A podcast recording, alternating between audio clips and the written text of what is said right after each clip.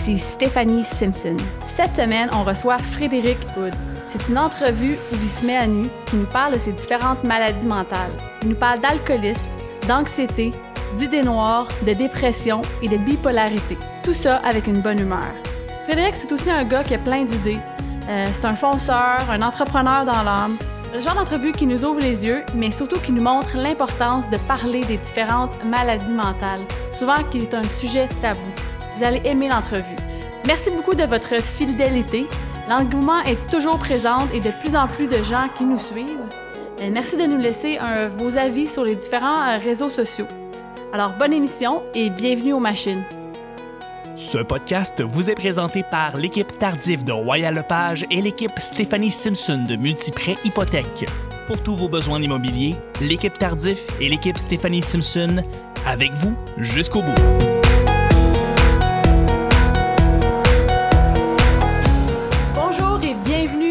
Cette semaine, on a la chance d'avoir Frédéric Hood. Frédéric, c'est un entrepreneur, euh, le père d'un ado, un ex-avocat, mais surtout un gars qui a plein d'idées, euh, tout le temps plein d'idées.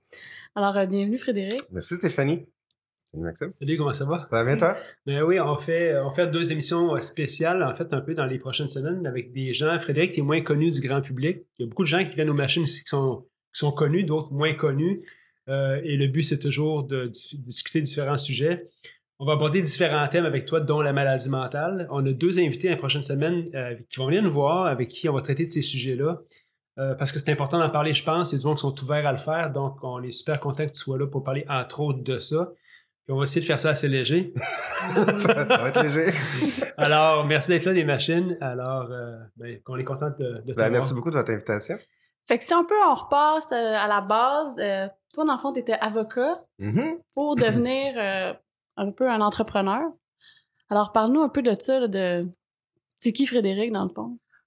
Ben, c'est une, euh, c'est une grande question. On pourrait en avoir pour des heures, mais euh, en fait, j'étais pas avocat pour devenir entrepreneur. Moi, je suis. euh, en fait, je devais pas être avocat non plus. J'ai. Là, faut que tu nous expliques, c'est trop compliqué. une coche avant. Donc, euh, ben en fait, euh, moi, j'ai, j'ai, j'ai, j'ai- bon, j'ai, j'ai eu déjà des, des problèmes tôt dans ma vie euh, au niveau, euh, au niveau des, maladies mentales. Euh, j'ai eu un gros accident d'auto à 18 ans, puis j'ai développé des crises de panique, agoraphobie, anxiété généralisée. Puis à ce moment-là, au cégep, j'étais plus capable de sortir de chez nous. Donc, j'ai passé vraiment une année complète là, enfermé chez nous. J'avais peur de tout. Fait que ça m'a ben ça m'a pas nuit, là, je dirais, au niveau des études, parce que j'étais quand même pas si pire. Mais euh, dans ce temps-là, j'étais musicien, en fait. Euh, Peut-être que tu ne sais pas, là, mais j'avais un groupe de musique, puis je faisais beaucoup de musique. Tu avais joué, euh, tout seul dans ce temps-là. Moi, j'étais tout seul dans mon sous-sol. ben, j'avais bien des claviers, en tout cas, là, j'étais comme, je me sentais bien entouré.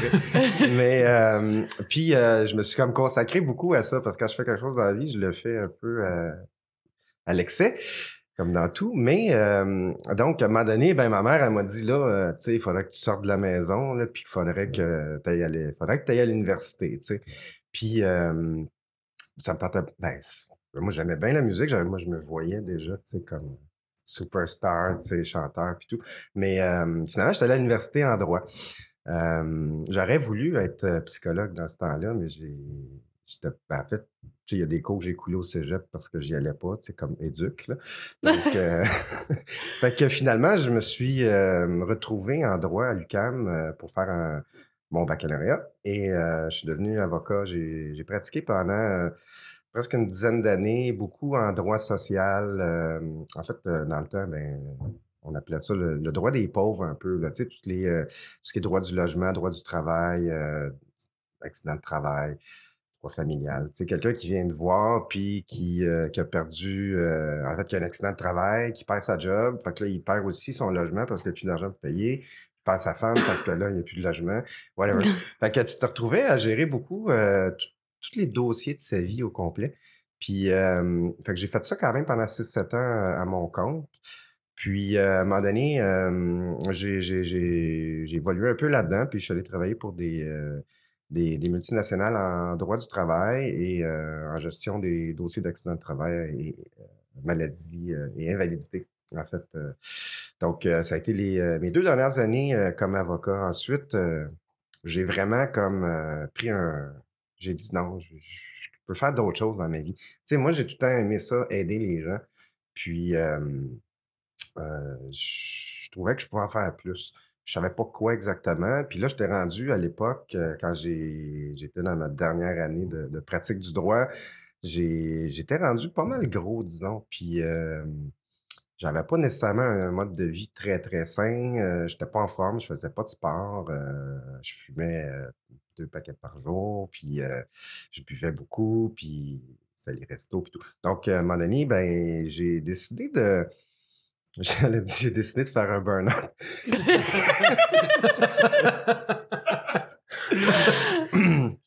fait que, que c'est ça, j'ai décidé de faire un burn-out et euh, tout en étant euh, en fait en arrêt de travail, j'ai décidé de d'ouvrir mes horizons puis de, de voir ce qu'il y avait d'autre dans la vie à faire pour euh, me sentir plus utile.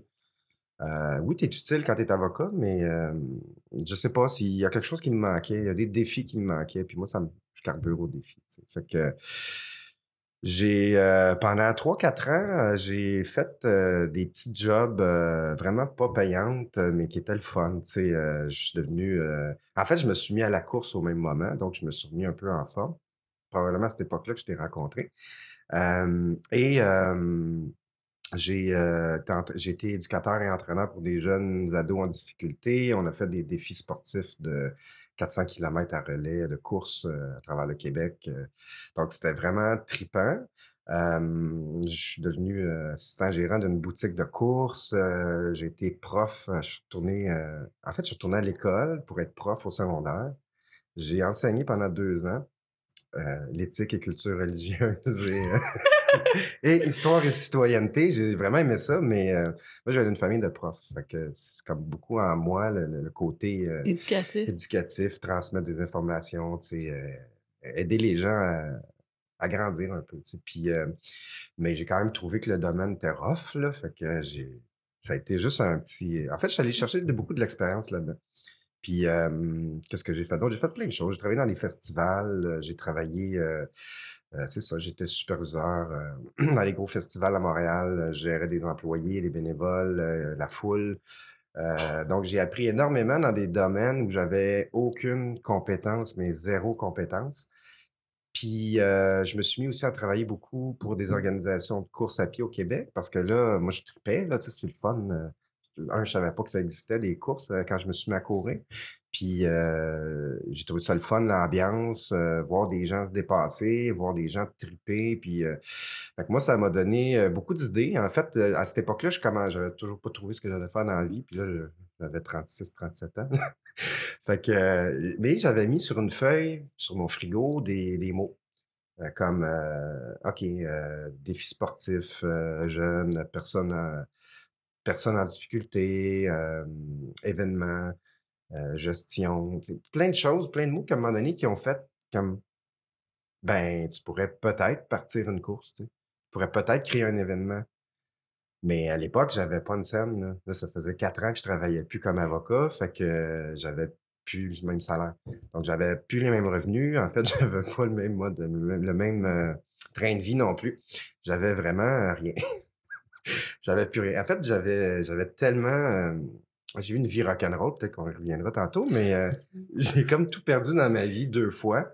Et euh, à cette époque-là, quand j'ai décidé d'arrêter d'être avocat, j'avais, j'ai décidé que j'allais être heureux dans la vie, puis euh, que c'était pas avec le, le matériel que j'accumulais ou euh, l'argent que je dépensais ou, euh, ou que je conservais, whatever. J'en conservais pas tant que ça. là. Mais, fait que tout ça pour dire qu'à un moment donné, ben, je me suis dit, je vais essayer des trucs qui vont me rendre heureux, même si c'est pas payant, tant que je peux payer mon loyer. Parce qu'à cette époque-là, écoute, j'avais, euh, j'avais, j'essaie de me souvenir de mon âge actuel. là. J'avais peut-être 36, 37 ans, puis j'ai, je me suis dit, euh, tant que je peux payer mon loyer, qui coûte à peu près 400 pièces parce que j'ai resté dans un sous-sol, que j'avais plus d'argent, puis j'avais plus de meubles. Mais j'ai dit, je me suis dit non, puis je me faisais encore offrir des jobs, euh, d'avocat à 100 000 pièces, puis je disais non, ça- je veux pas retourner travailler entre quatre murs. Je veux aider des gens, puis je veux avoir du fun dans la parce que, on a une vie, puis en tout cas, moi, je peux pas juste faire une chose dans ma vie, je, je m'emmerderais un petit peu. Fait que, euh, à un moment donné, ben, j'ai dit, euh, j'ai dit, je travaillais au Marathon de Montréal. euh, J'avais travaillé au Marathon de Montréal à l'Expo Marathon. J'avais vraiment trippé comme ambiance. Puis j'aimais tout ce qui était sport, le- les gens qui étaient en forme et tout.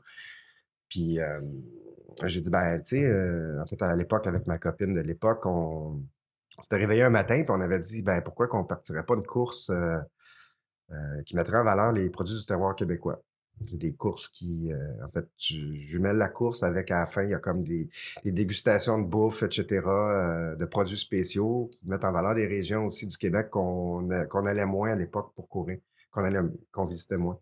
Puis on a créé, euh, ben, c'est comme ça qu'on a créé le marathon, le demi-marathon des érables à l'époque, qui est devenu après le marathon des érables. Donc ça a été euh, du jour au lendemain, en fait. euh, ben c'est ça que je disais, j'avais pas, pas, j'avais pas de sous, fait que c'était un marathon qui était un, événement que je voulais créer en campagne, dans les cabanes à sucre, dans le temps des sucres.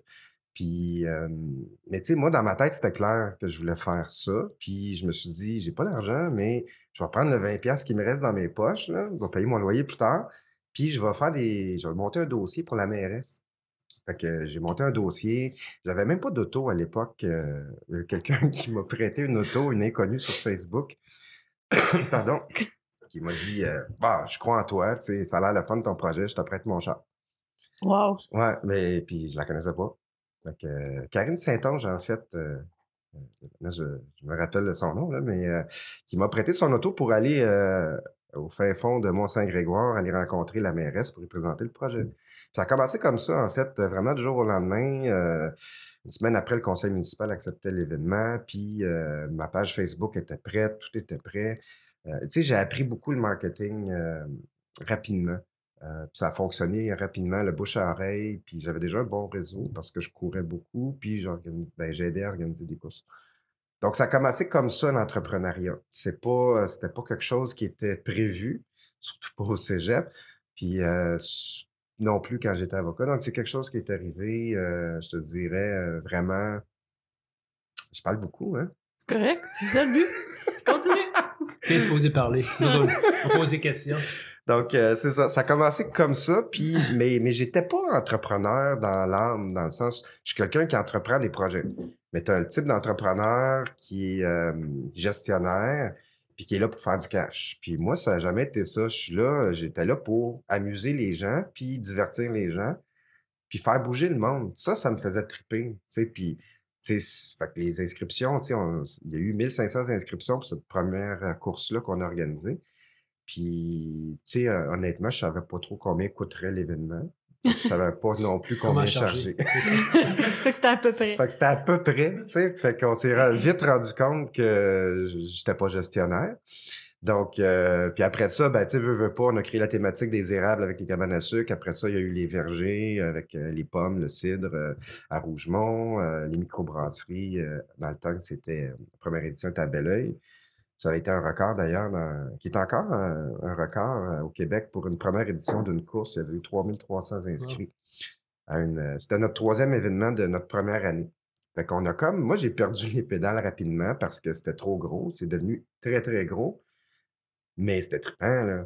Mais, Qu'est-ce que tu veux dire par perdre les pédales? ben, dans le sens où, ben, dans le sens où, euh, euh, veux, veux pas, dans une première année, tu as 8000 personnes qui s'inscrivent euh, à tes événements en tout.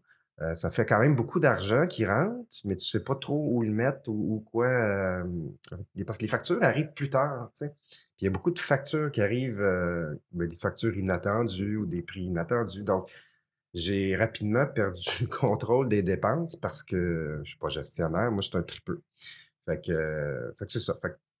Avec les années, on a, on a quand même euh, mis un coup de barre là-dedans pour euh, remettre les choses en ordre. Mais euh, puis honnêtement, ben moi je suis quelqu'un dans la vie qui est qui, qui, qui, a- longtemps été sur le party, puis longtemps été rock and roll, puis comment dire, je, c'est, euh, rapidement, je dis, puis, vu que j'avais encore mon problème d'anxiété, mes crises de panique, puis tout ça, c'est moi la façon de gérer mon stress, c'était, c'était, c'était l'alcool.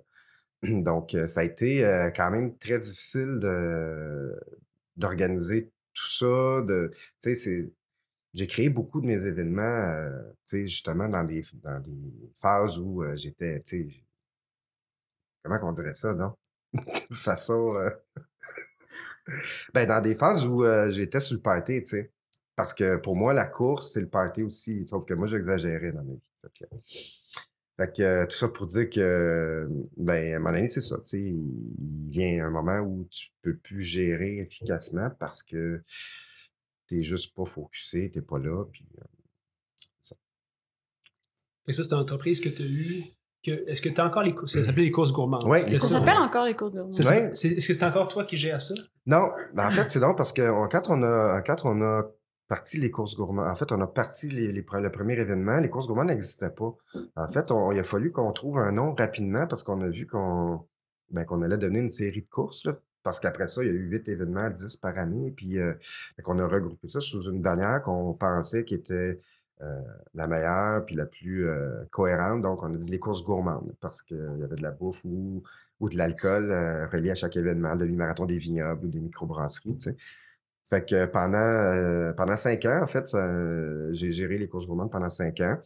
Puis, tu sais, veux, veux pas organiser des événements, c'est quand même extrêmement compliqué au niveau des, des autorisations municipales. Ouais. Des, euh, Tu la- voler des comptes la nuit. Ouais, ouais, ouais, ça. euh, ben, le premier événement qu'on a organisé, j'étais tellement stressé que moi-même, j'ai placé, c'est moi qui plaçais les comptes sur les parcours, tu sais, puis je les avais mis tellement tôt la veille que, ben, le lendemain, il en, il en manquait la moitié, puis là, ça a été comme un peu euh, la panique parce que euh, il y avait plus de comptes pour délimiter le parcours, parce que, tu sais, en tout cas, dans les campagnes, ça a l'air qu'il y a des petits, euh, des petits jeunes qui s'amusent la nuit, là, puis qui dorment pas. Fait que euh, tout était dans, dans les fossés. C'était quand même, c'était drôle. Après, on, a- on en a ri, mais ça m'a quand même coûté 1000 dollars à l'époque parce que les comptes appartenaient à la ville de Saint-Jean. fait qu'il a fallu que je les paye. Fait que ça, comme je disais, les dépenses, c'est imprévu. C'est un peu, un peu ça.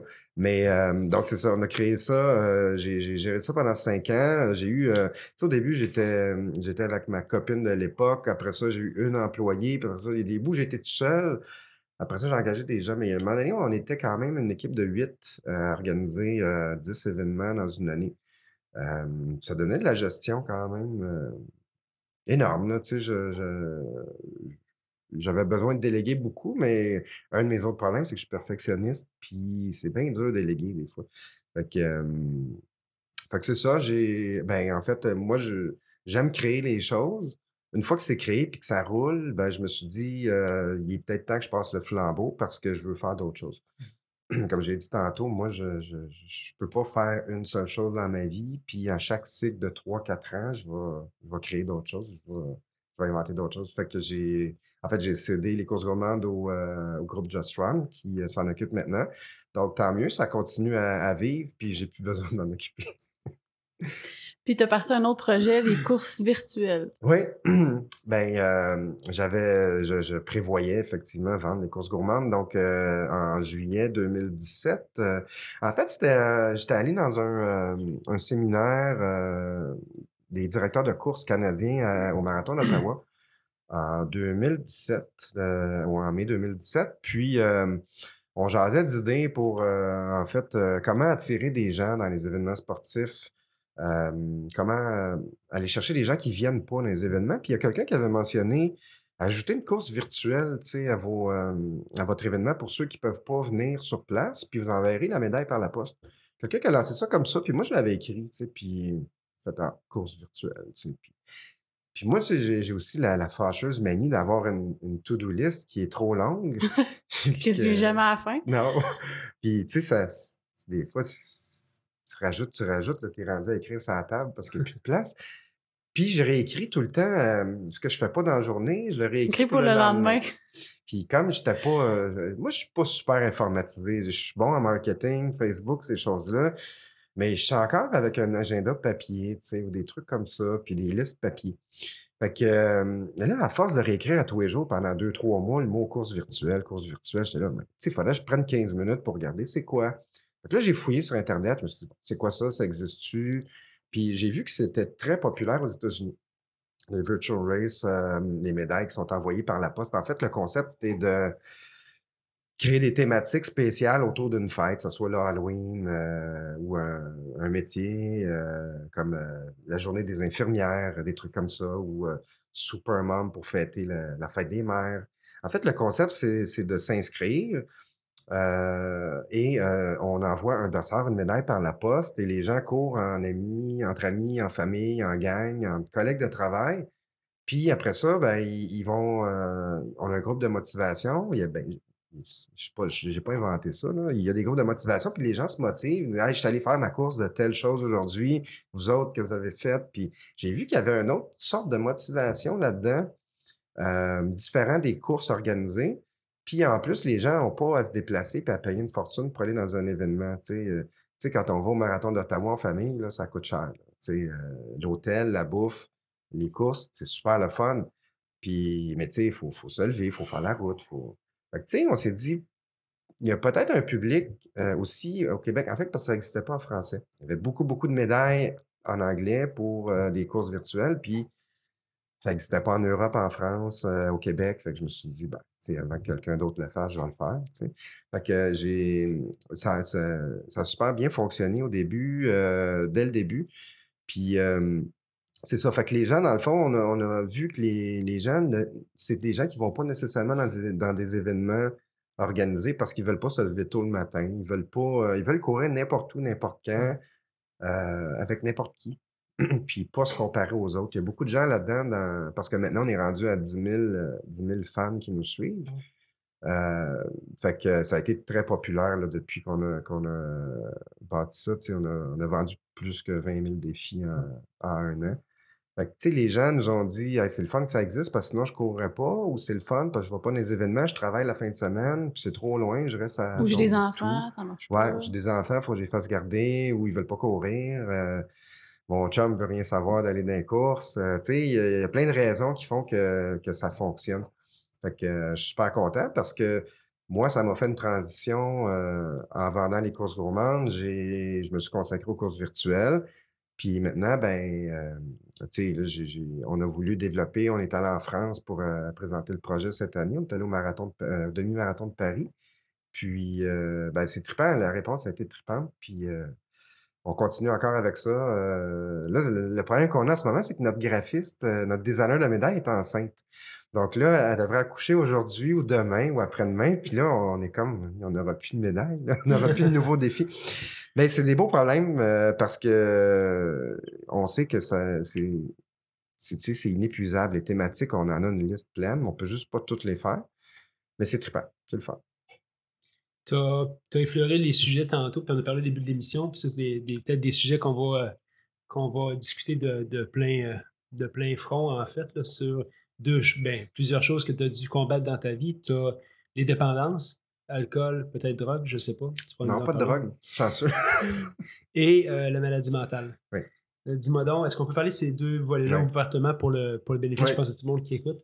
Euh, Parle-nous premièrement de la, la maladie mentale. Ouais. Ben, en gros, euh, tu sais, moi, j'ai souvent hésité. En fait, moi, je suis né dans un dans une famille où tout était tabou, puis on parlait pas de ça, la maladie mentale. Puis au contraire, moi, je, je me suis fait longtemps dire par ma famille, mon entourage, qu'il fallait pas que parler de ça. En fait, je, dis ça parce que ma famille, beaucoup de membres de ma famille sont atteints de certaines maladies mentales, dont mes parents.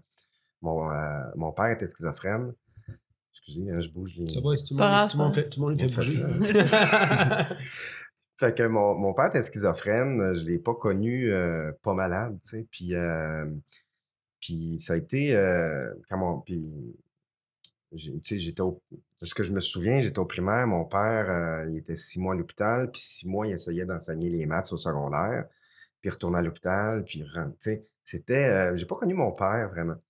Puis, euh, sauf que je sais que mon père avait, euh, avait plein de, Maintenant, on en rit parce qu'il y a des choses drôles des fois, mais sur le coup, c'est pas, pas le fun à vivre. Mais tu sais, mon père, tu sais, prenait son auto, puis là, il faisait, il tournait en rond pendant deux heures. il faisait le tour du bloc parce que il était pas bien.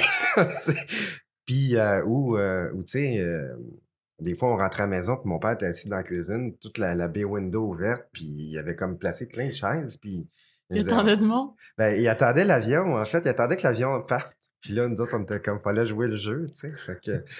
Mais c'est ça, tu sais, du coup, c'est pas drôle, mais en même temps, il y a plein de choses comme ça qui, tu sais, euh, je veux dire, après coup, tu te dis, bah, tu sais, ça donne quoi de, ça donne quoi d'en pleurer ou ça donne quoi de, il y a beaucoup de gens dans la vie qui vont, euh, puis je l'ai été, là, j'ai pas tout le temps été de bonne humeur euh, puis positif dans la vie, là, j'ai des périodes très sombres, puis, sauf que, à un moment donné, plus tu, tu, t'apitoies sur la situation ou que tu restes dans le négatif, plus tu vas avoir une vie négative, puis moins tu vas, tu vas te développer, puis à un moment donné, il vient un déclic où tu réalises que ben, tu as juste une vie, puis il n'y a pas personne d'autre que toi qui va la faire à ta place, puis il n'y a pas personne d'autre que toi qui va, euh, qui va te faire comprendre euh, qu'il faut que tu, prennes des, actions dans ta vie pour aller mieux.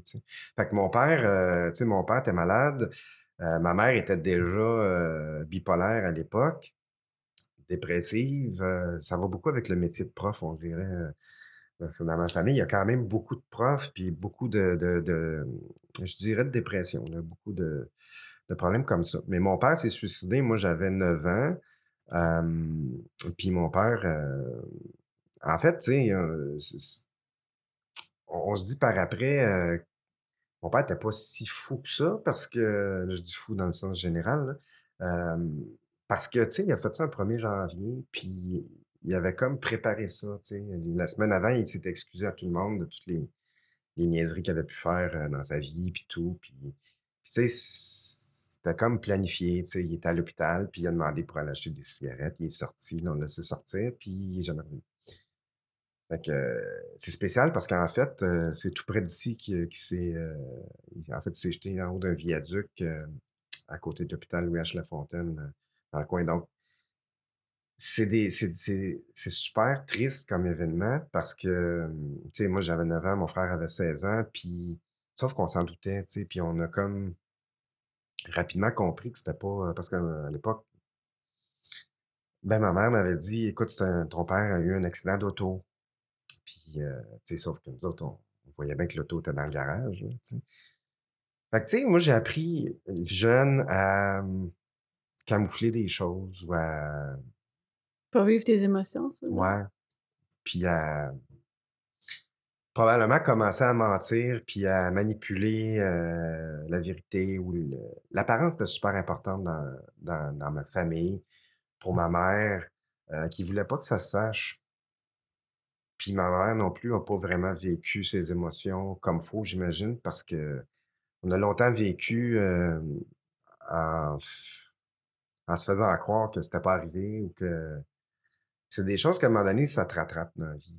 Puis moi, ça m'a moi, ça m'a rattrapé, mais j'ai pas longtemps été capable de mentir. Parce que c'est pas mon genre.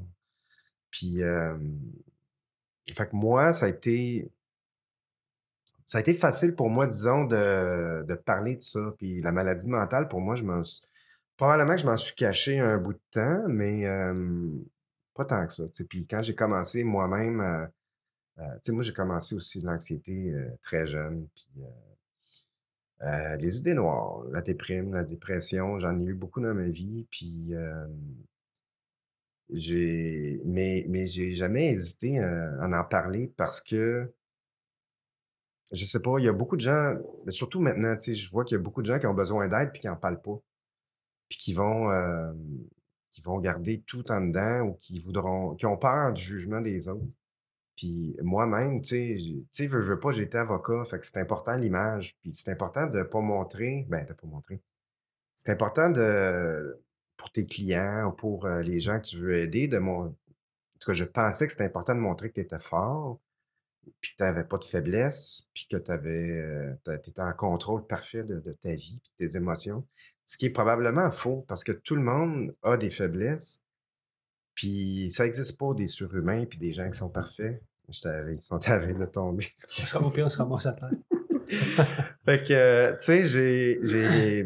Puis à un moment donné, je me suis comme fait un, un devoir dans la vie de, de parler de ce que je vivais pour essayer d'aider des gens qui sont pas capables de parler ou qui osent pas parler parce qu'ils ont peur de l'opinion des autres. Puis tu sais, moi, probablement que, tu sais, puis oui, j'ai eu des épisodes euh, suicidaires, j'ai eu des, j'ai tout passé par là. Euh, tu sais, j'ai été abonné à peu près à tous les psychiatres, psychologues euh, qui existaient ou trucs comme ça pendant des années. Tu sais, moi, j'avais, j'avais, ben, le pre- premier psychiatre que j'ai vu, c'est quand mon père, mon père est mort. Mais après ça, à partir de 17 ans, j'ai pas mal eu un abonnement à vie. Puis, sauf que ça m'a quand même aidé à comprendre que on peut en parler, puis pas juste en privé. Puis qu'il y a des gens qui... Tu sais, ça, moi, ça m'a aidé à me sortir de ça par période. Je suis tombé par période. Tu sais, moi, je me suis relevé souvent dans ma vie suite à des, des, des passes comme ça, noires. Puis j'ai quand même, malgré la maladie, parce que je suis pas, je suis pas schizophrène, là, j'ai un trouble bipolaire, euh, j'ai un trouble panique, j'ai plein de trucs, mais ça m'a ça m'a empêché quelquefois de fonctionner temporairement parce que je focusais là-dessus. Puis la journée où tu décides de, de voir la vie différemment, puis de changer ton attitude, puis de juste changer ton mindset, puis de dire, euh, sais, au lieu de voir, euh, là, c'est niaiseux, c'est cliché, mais le, voir, le, le verre à moitié vide, ben, de le voir à moitié plein, tu sais, ou, ou juste transformer une phrase, chaque mot compte. Tu sais, chaque, euh, la façon qu'on s'exprime va conditionner ton esprit aussi à devenir positif. Puis, de, puis c'est un travail à vie, là, je travaille là-dessus à tous les jours, là.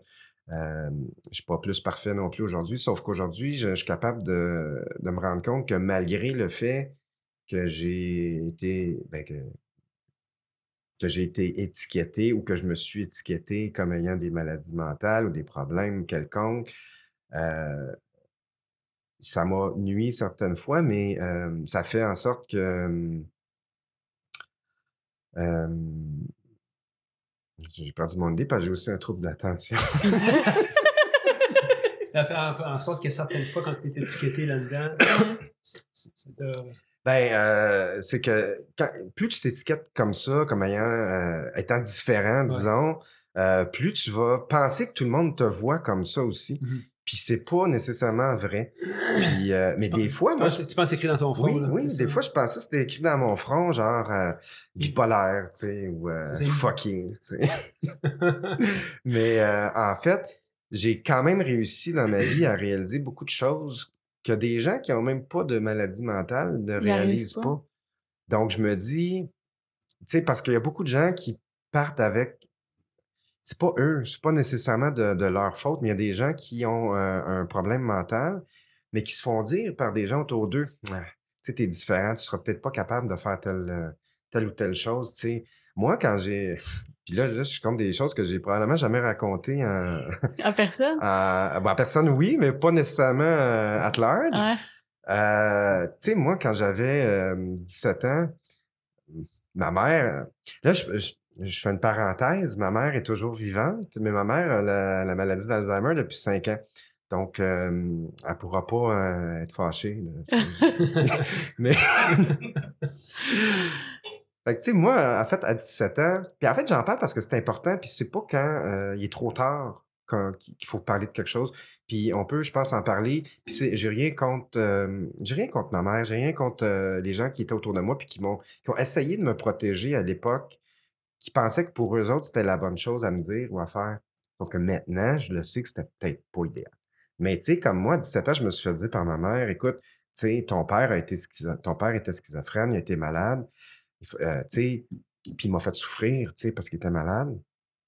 Fait que, tu sais, mets-toi pas en couple. Euh, trouve-toi pas de blonde avant, avant au moins 25, 26 ans, 27 ans pour être sûr que t'es pas malade parce que tu vas faire souffrir Mhm. quelqu'un.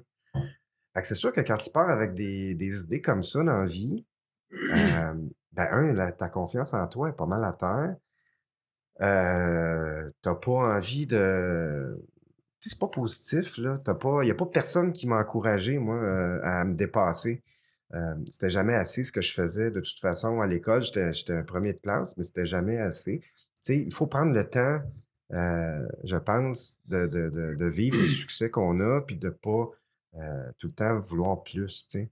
Mais moi, ma vie, ça a été ça, tout le temps vouloir plus, courir après tout. Puis, Est-ce que c'était pour impressionner tes parents, ben, ta mère, Ben oui. dans le fond? c'était pour plaire à ma mère, c'était pour, euh, pour euh, avoir des tapes dans le dos qui étaient pas nécessairement les bonnes, parce que c'était une petite tape, puis oups, hey, let's go, on continue, puis il faudrait que tu fasses plus encore le prochain mois, le prochain...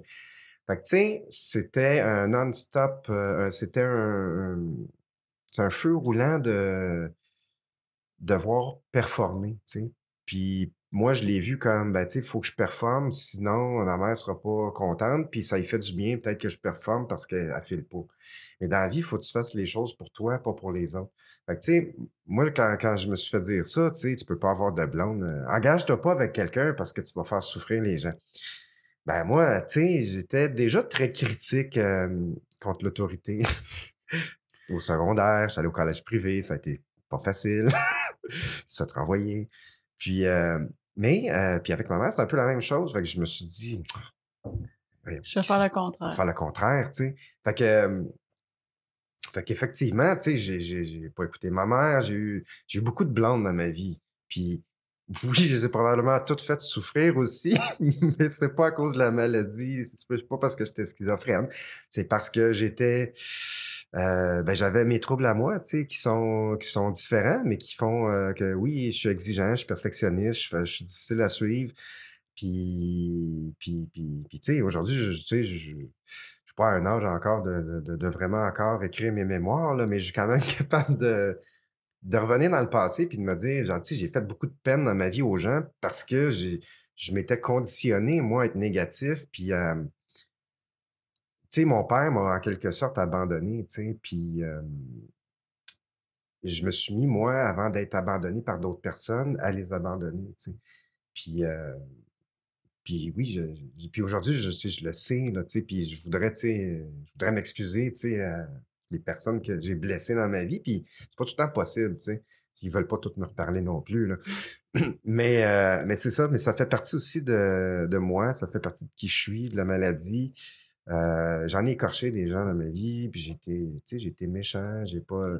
Mais, tu sais, à un moment donné, c'est ça. Il vient des déclics tranquillement de temps en temps dans ta vie qui font que tu prends du recul puis tu es capable d'avoir une autocritique puis de dire, tu sais, c'est pas normal ce comportement-là, c'est pas correct. Qu'est-ce que je peux changer pour que, pour être, pour plus refaire ça, tu sais?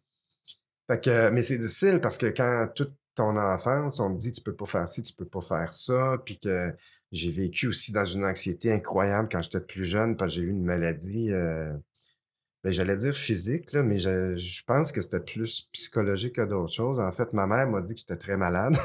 Tu l'as cru? Je l'ai cru.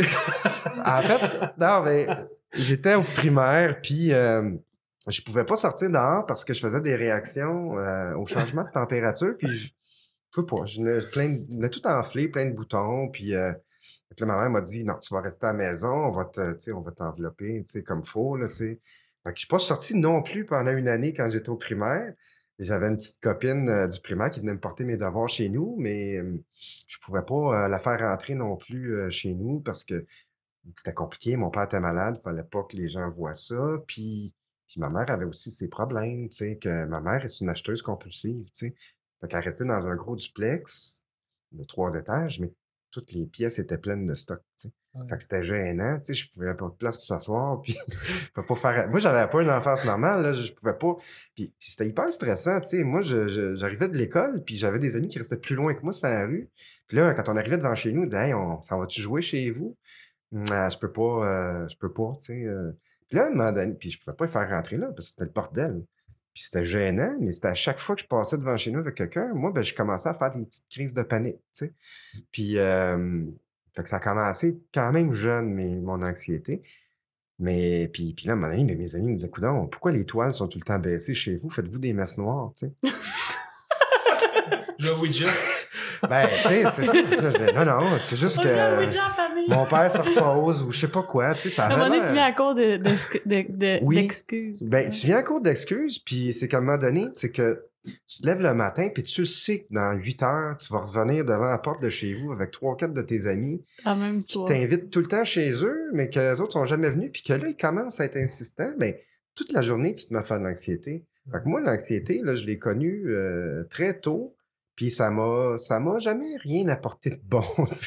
ça m'a tout le temps fait vivre justement dans le dans le futur, tu sais, d'appréhender les choses, Mm. de les appréhender souvent avec euh, ben pas souvent Au mais pire. pas mal tout le temps au pire avec un scénario catastrophe que euh, qu'est-ce qu'ils vont qu'est-ce qu'ils vont me dire en, en arrivant devant chez nous puis puis des fois là je partais à la course de l'école là au primaire pour pas qu'ils me suivent tu sais pour pas qu'ils qu'on soit en même temps devant chez nous c'est ridicule c'est ridicule, mais ça a été comme ça pendant des années. Fait que l'année où je suis resté complètement chez nous, ça a comme été une délivrance. parce que je revenais plus de l'école avec mes amis. Mais euh, en même temps, ben là, il. J'avais plus d'amis. euh, Puis celle qui venait me porter mes devoirs, elle voulait rentrer, mais elle m'expliquait mes devoirs dans le portique. Fait que euh, ça a été très dur parce que tu sais, je me suis senti vraiment à part tôt dans ma vie, puis on va le dire, rejet, tu sais, euh, puis j'étais petit bobo, là, sous le primaire, fait que ça aidait pas non plus. J'étais bobo, le rejet, qui avait pas de maison. euh, J'avais une maison, mais qui était pas Accessible. accessible. Fait que, euh, fait que tu sais, euh, j'ai, puis j'ai longtemps dans ma tête, je me suis euh, justement étiqueté comme étant différent. Puis tout ça, puis, puis j'avais l'impression à l'école. En fait, ma seule façon pour moi de me sortir de, de, de, de, mon anxiété à cette époque-là, ben c'était pas la bière parce que j'étais quand même jeune, mais euh, c'était de performer à l'école. puis d'être le meilleur, puis, euh, puis pardon, ben, d'être le meilleur, puis d'être euh, chouchou des profs, puis d'être un petit peu arrogant, tu sais. Puis j'ai pas perdu ça, là, mais euh, je suis moi. Mais ça pour dire que c'était ma façon à moi de me sentir euh, Important. important, puis en même temps, je suis encore là, j'étais différent des autres parce que j'étais top euh, à l'école, puis les gens m'aimaient pas, là, m'aimaient pas plus parce que j'étais bon, là. Ma mère m'aimait. Ben, en tout cas, elle me disait qu'elle m'aimait, là, que, parce que j'étais bon, mais mais c'est pas. euh, fait que, l'anxiété pour moi euh, a, été, a commencé beaucoup comme ça. puis J'ai commencé à faire des crises de panique. Je me rappelle de ma première crise de panique a été euh, au primaire, justement. Puis, puis, puis moi, une de mes grandes peurs dans la vie, parce que là, je reviens, je suis du coq à l'âne, je sais. Je, reviens à, ma- à mon année de maladie euh, où ma mère m'a comme enfermé chez nous pendant un an parce que euh, j'avais une maladie qui s'appelait la cinquième maladie, puis je sais pas plus c'est quoi aujourd'hui. là. Ton recherche sur Google, ça existe-tu? Oui, ça existe. Probablement, Oui, ça je existe. pense qu'on rendu à 12e, 13e. Ouais. Tu sais, des maladies qui n'ont pas de nom Ouais. parce qu'ils savent pas c'est quoi. Ouais. Puis, fait qu'à cette époque-là, je prenais beaucoup de médicaments pour, je sais pas quoi, en fait, mais ça me faisait engraisser.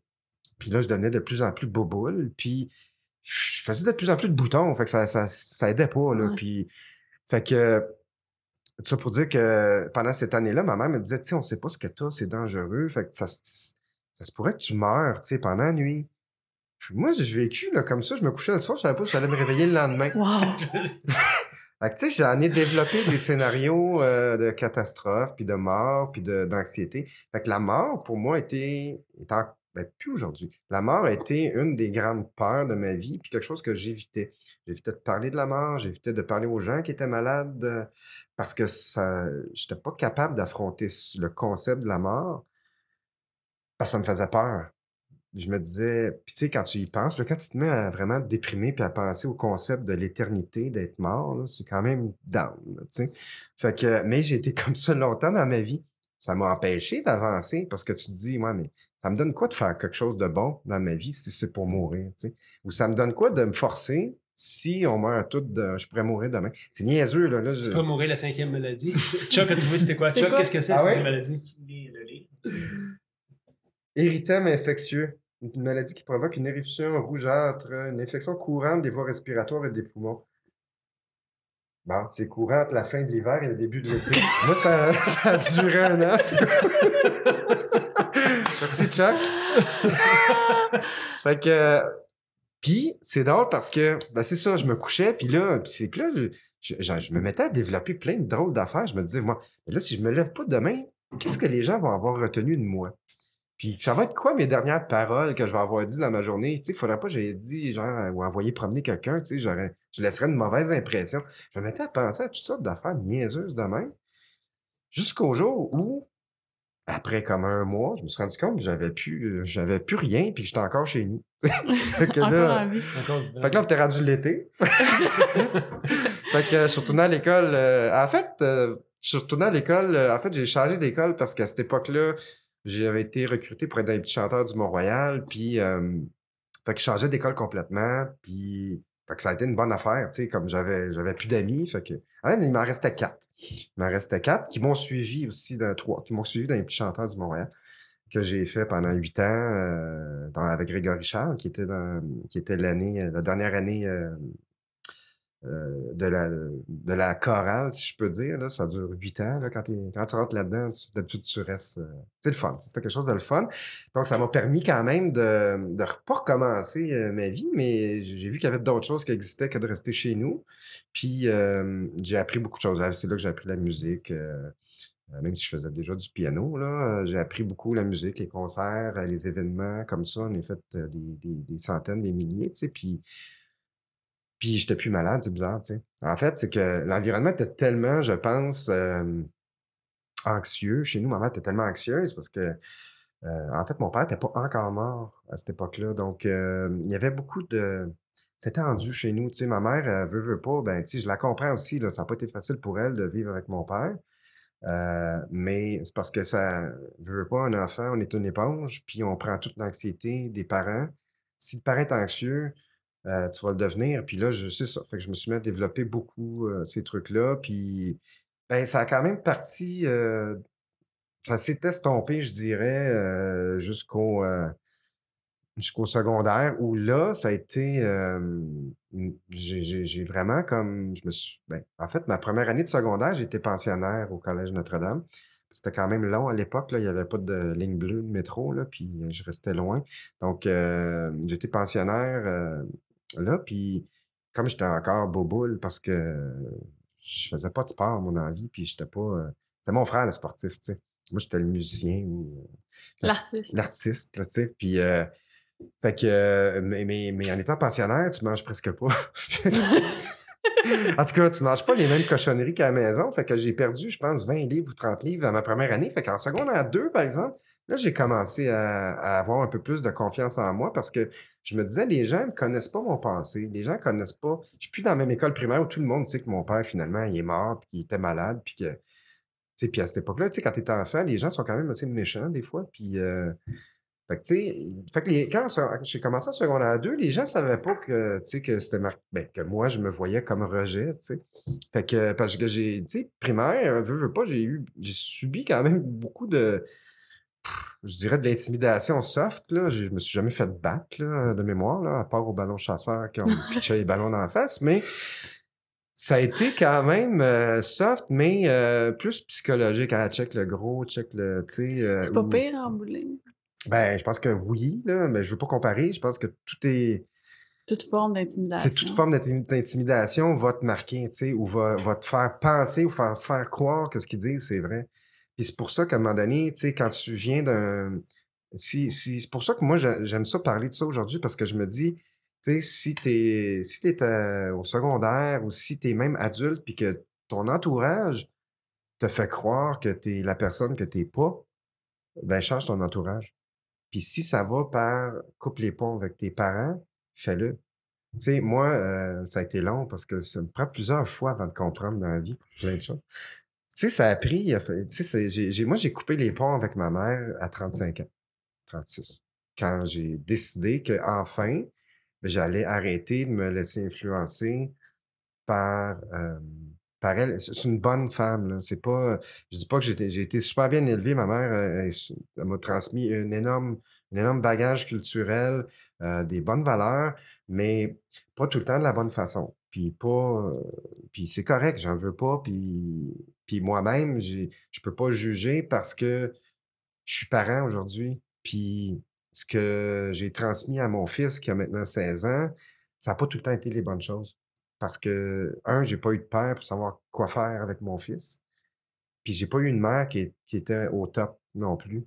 Puis j'étais pas au top quand j'ai eu mon fils. Puis ça a pris des années avant que, que je stabilise, disons, ma vie euh, de montagne russe.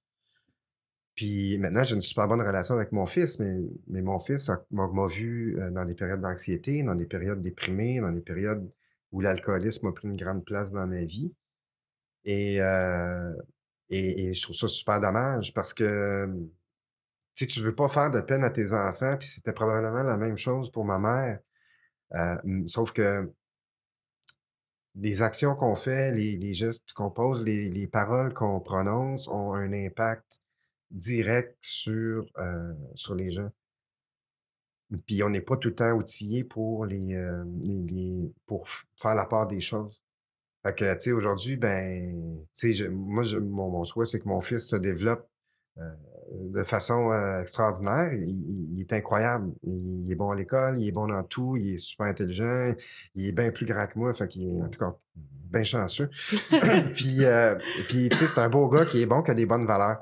Ben, c'est sûr que, que- qu'il a probablement hérité d'un peu d'anxiété de son père, parce que j'ai pas non plus été capable de...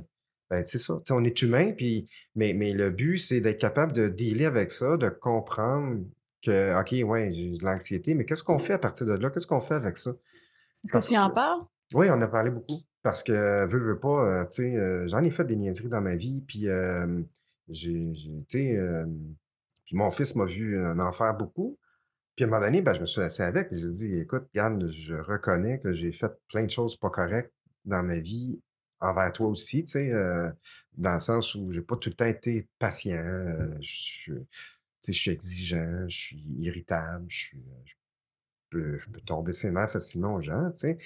Sauf que mon gars m'a dit, puis c'est drôle parce que c'est, c'est passe au début de l'année, puis j'ai, j'ai, j'ai dit, tu sais, je m'excuse tout ce que je t'ai- ce que tu as vécu de plate, euh, des fois, parce que veux, veux pas mes paniques faisant en sorte que euh, des fois, je suis pas capable de traverser des ponts dans le trafic en auto, fait que j'étais obligé de, de, de canceller, mettons, une visite avec mon fils. euh, on était supposé aller souper, on peut pas, puis tu sais, c'est plein de choses comme ça. Puis, puis il dit, ben, père, tu sais, euh, je te pardonne parce que je le sais que tu files pas, puis je le sais que tu filais pas à l'époque. Puis maintenant, ça va bien, puis je suis content, puis c'est ça qui compte. Ce qui compte, c'est maintenant. Fait que ça m'a fait, tu sais, j'étais, euh, c'est le fun de, de, de voir que ton fils est, est assez intelligent pour Faire la part des choses. puis euh, se rendre compte que, ben, justement, ce qui est arrivé dans le passé, c'est le passé, puis que à tous les matins, ben, c'est une nouvelle vie qui commence. Puis ce qu'on a fait hier, c'est fait, on peut pas le changer. Mais ce que tu peux faire à partir d'aujourd'hui, ben, c'est complètement différent, puis ça peut être complètement euh, l'inverse de ce que tu as fait toute ta vie, puis tu peux décider euh, de, de te prendre en main, tu peux décider de, OK, ben, je change de carrière, euh, je vais en voyage, tu peux prendre n'importe quelle décision dans la vie. Il n'y a rien qui nous empêche de, de faire quelque chose. C'est nous-mêmes qui nous créons nos propres lim- limites. Puis tant qu'on n'enlève pas ces limites-là, on se développe pas. Fait moi, c'est quelque chose que je fais maintenant depuis quand même quelques années. Il y a eu des hauts et des bas, mais je pense que, j'ai réussi, euh, malgré tout ce que j'ai vécu, tout ce que j'ai fait vivre, euh, j'ai réussi quand même, j'ai ré- j'ai réussi à faire mon droit. J'ai été avocat, j'étais un bon avocat. C'est juste que j'étais tanné de m'ostiner beaucoup. C'est un monde de, de conflits, c'est un monde où les gens, euh, tout le monde va avoir raison. Puis j'étais bon là-dedans, là, tu sais, je- je- parce que j'avais quand même été euh, élevé dans un monde de- d'apparence où, euh, justement faire croire aux gens que euh, telle chose ou tu sais, c'était facile pour moi, tu sais, de c'était facile pour moi de, de, de faire passer mon point de vue, puis de à cette époque-là, ben, j'étais un peu manipulateur et j'écrasais un peu les gens pour parvenir à mes fins en tant qu'avocat, mais dans ma vie personnelle aussi. Puis c'est là que ça m'a nuit énormément parce que à un moment donné, je me suis dit, c'est pas moi, ça, tu sais. Puis, mais ça a fait que ça, ça a causé énormément de problèmes dans ma vie au niveau euh, des couples, euh, avec mon fils, euh, tu sais, avec mes amis, avec mes employeurs aussi que j'ai eu tout, tout, tout au long de ma vie. Euh, j'ai vécu beaucoup dans le conflit, dans la négativité. Puis à un moment donné, j'ai fait comme, c'est assez, tu sais, il faut, faut devenir positif, faut... Puis je me suis servi de tout ce... J'allais, j'allais dire un gros mot, là, mais je, je me suis servi de toutes ces expériences euh, négatives-là J'essaie de penser à quel mot il allait dire. pour, euh, en fait, en tirer quelque chose de positif, puis de d'essayer de, de, de peut-être, faire euh, germer en, en des gens qui sont négatifs l'espoir que tout est possible, même si tu as fait telle ou telle, telle niaiserie dans ta vie, que ta vie se résume pas à Qu'est-ce que tu as fait? qu'est-ce que tu as fait ou ta vie se résume pas à une étiquette ou à une maladie mentale ou à, tu sais, moi, par exemple, ben, j'ai fait des niaiseries, donc j'ai un casier criminel. Euh, je me suis fait arrêter pour alcool au volant il y a 15 ans.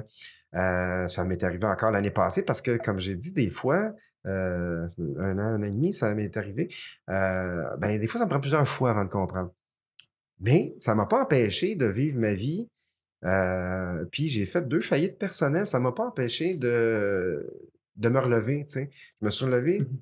souvent dans ma vie. J'ai tout perdu deux fois dans ma vie à cause de la maladie mentale, l'alcool et euh, de moi-même. euh, tout ça mis ensemble a fait que j'ai pris des très mauvaises décisions.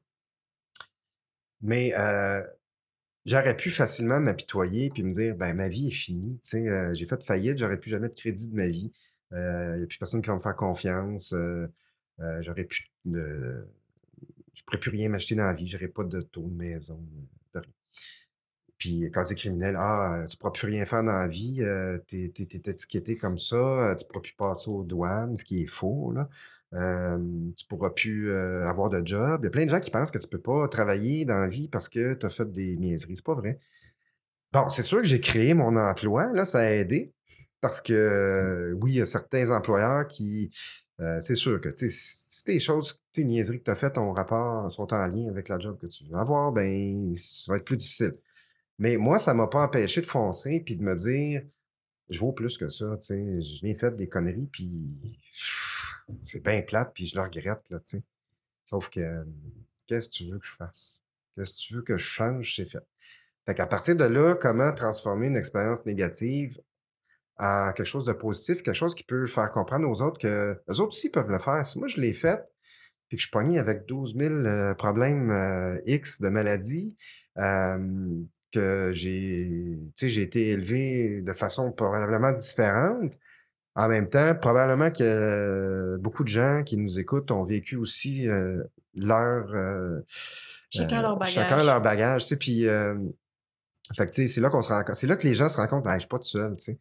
Plus il y a de gens qui vont parler de leur, euh, de truc personnel, oui, d'un côté, ça peut te mettre des gens, il y a des gens qui vont avoir, peuvent avoir peur de toi ou de s'associer à toi parce que, ah, mais, tu lui, il a fait faillite, tu sais, ou, ben, OK, mais en même temps, tu peux aller chercher des gens qui, eux autres, osent pas se relancer dans quelque chose dans la vie parce qu'ils ont peur de l'échec, parce qu'ils ont vécu un échec. Mais c'est à force de vivre des échecs que tu, que tu réussis dans la vie.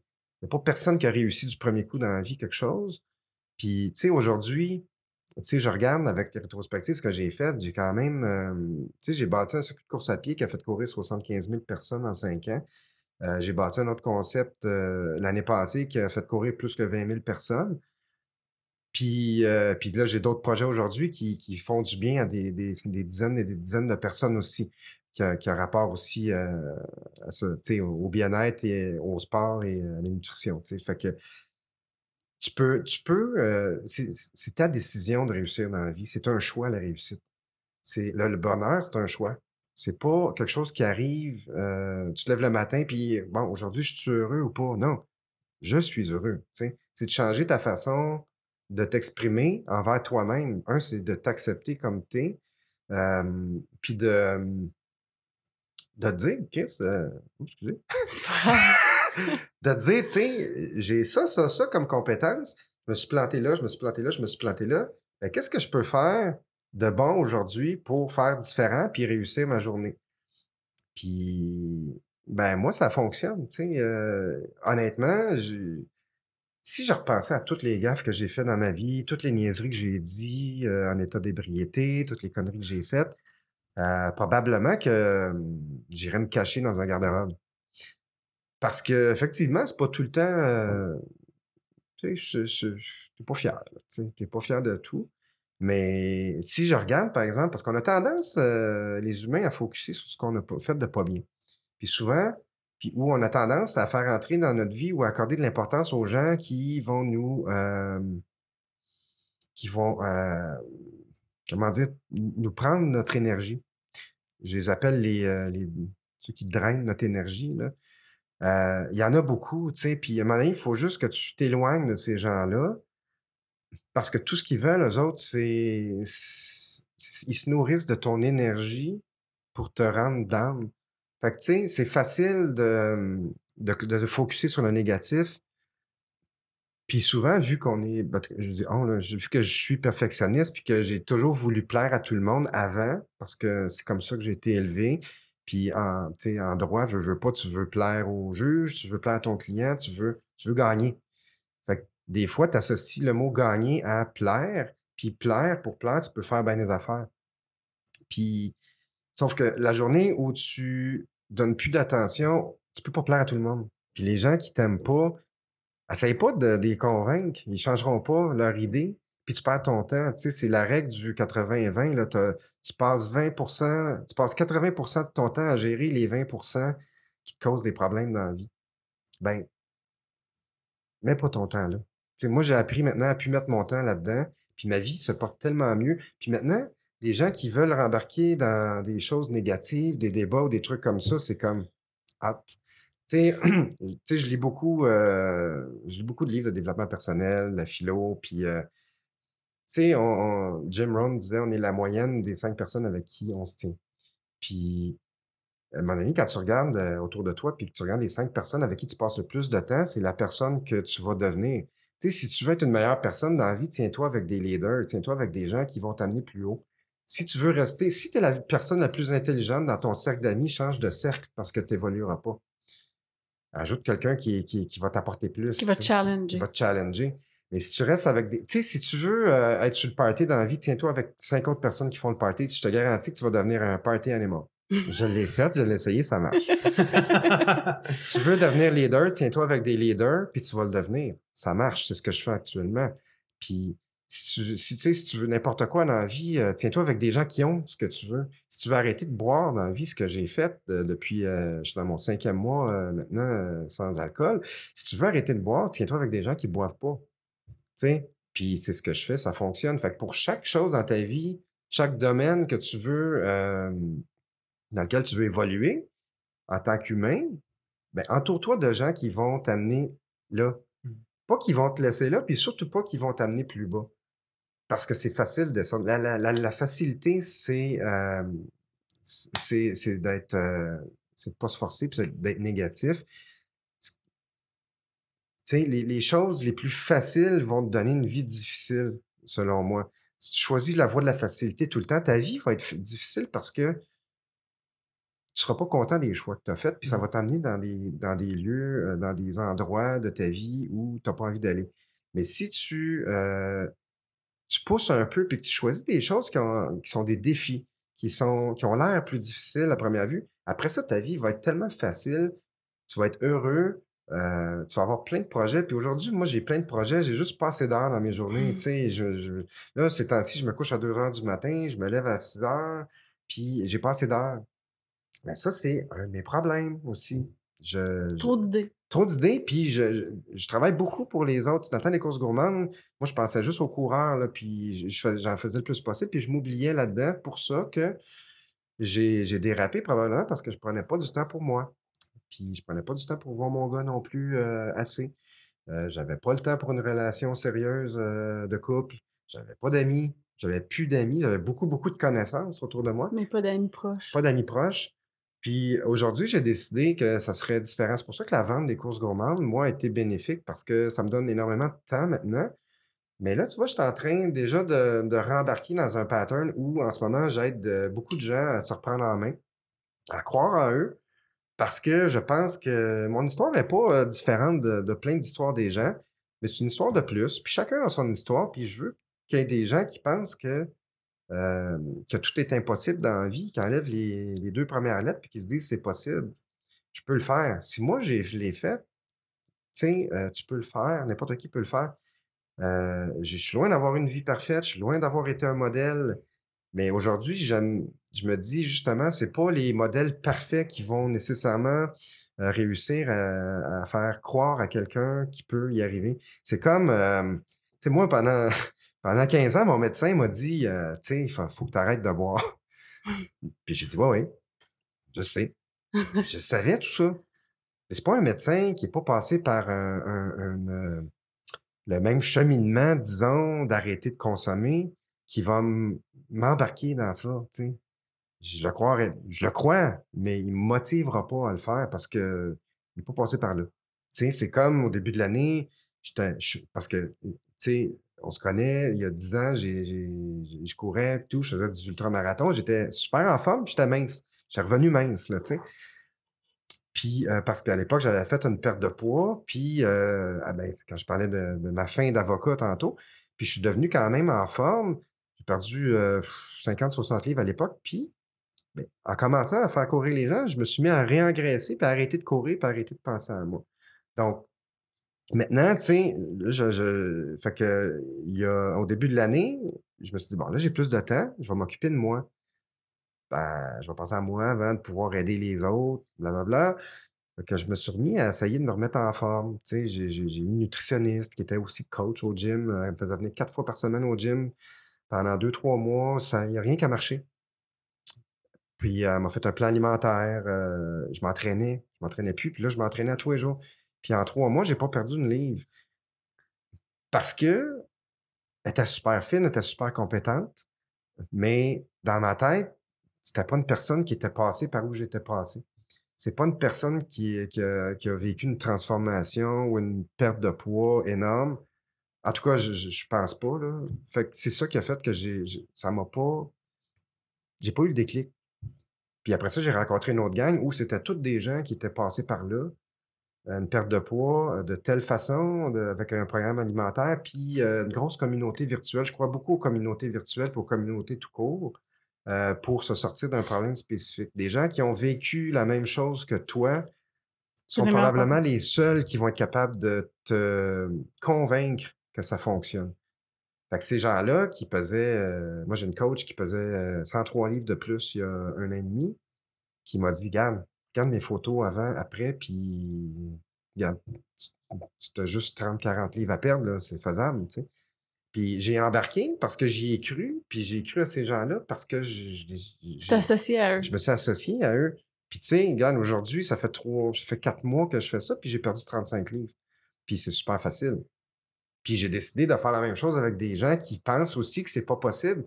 Mais quand ils voient que je suis passé par là, que j'ai des maladies mentales, que j'ai fait faillite, que j'ai un casier criminel, justement, en plus, ça leur dit, en plus, il, il, il- a pas eu une vie facile, puis il s'en sort, puis en plus, il est capable, il motive à perdre du poids parce que il en a perdu.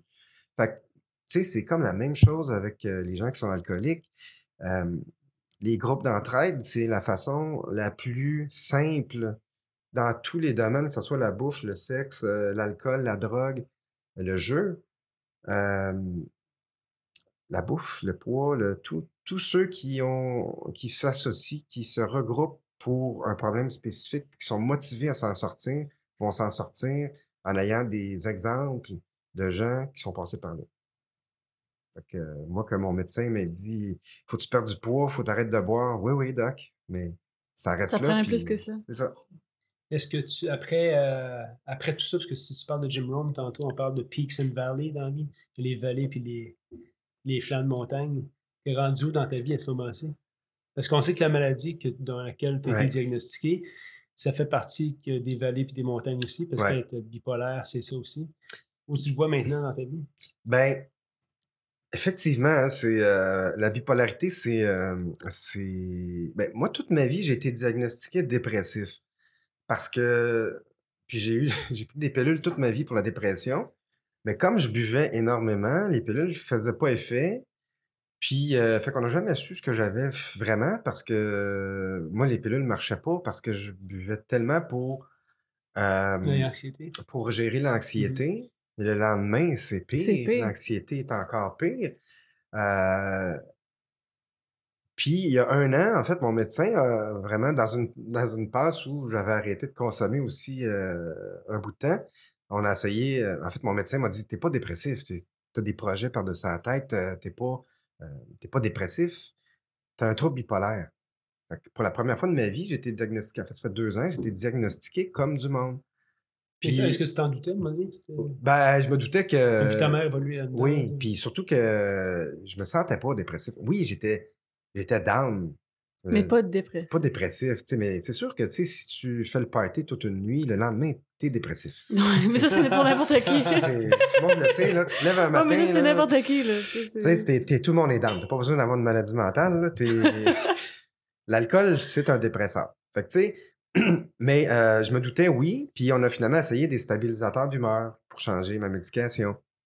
Ce qui a relativement bien fonctionné jusqu'à temps que je reconsomme. Et puis finalement, ben, tu sais, j'ai, malgré tout, depuis un an, quand même un état beaucoup plus. je dirais qu'avec la, vente de mon entreprise qui me demandait énormément d'énergie et de. qui, qui, on se le cachera pas, ça m'a occasionné énormément de problèmes euh, financiers et. euh, Le stress. de stress. J'ai pas fait faillite avec ça en passant. Là. Euh, J'ai parlé de faillite tantôt, mais c'était dans mon ancienne vie. Euh, mais ça m'a occasionné beaucoup de stress et beaucoup de.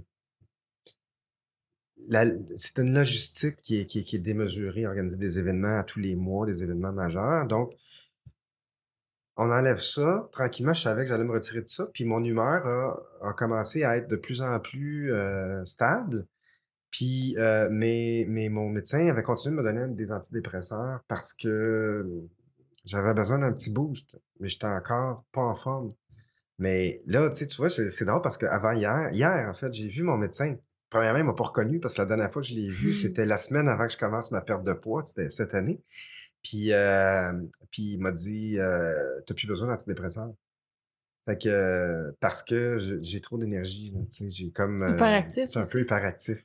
Fait que, euh, aujourd'hui, tu sais, pour la première fois de ma vie, je prends plus d'antidépresseurs parce que je mange mieux. Puis que j'ai un mode de vie sain, je m'entraîne à tous les jours. Puis, euh, puis j'ai changé surtout mon attitude. J'ai changé ma façon de voir la vie, de voir les choses. Puis, euh, oui, j'ai un, j'ai un stabilisateur d'humeur encore, mais j'ai plus l'antidépresseur parce que je ne suis pas en dépression. Puis ça, c'est important pour les gens qui, qui ont des qui consultent d'avoir le bon diagnostic parce que tu peux te traiter toute ta vie pour la mauvaise chose.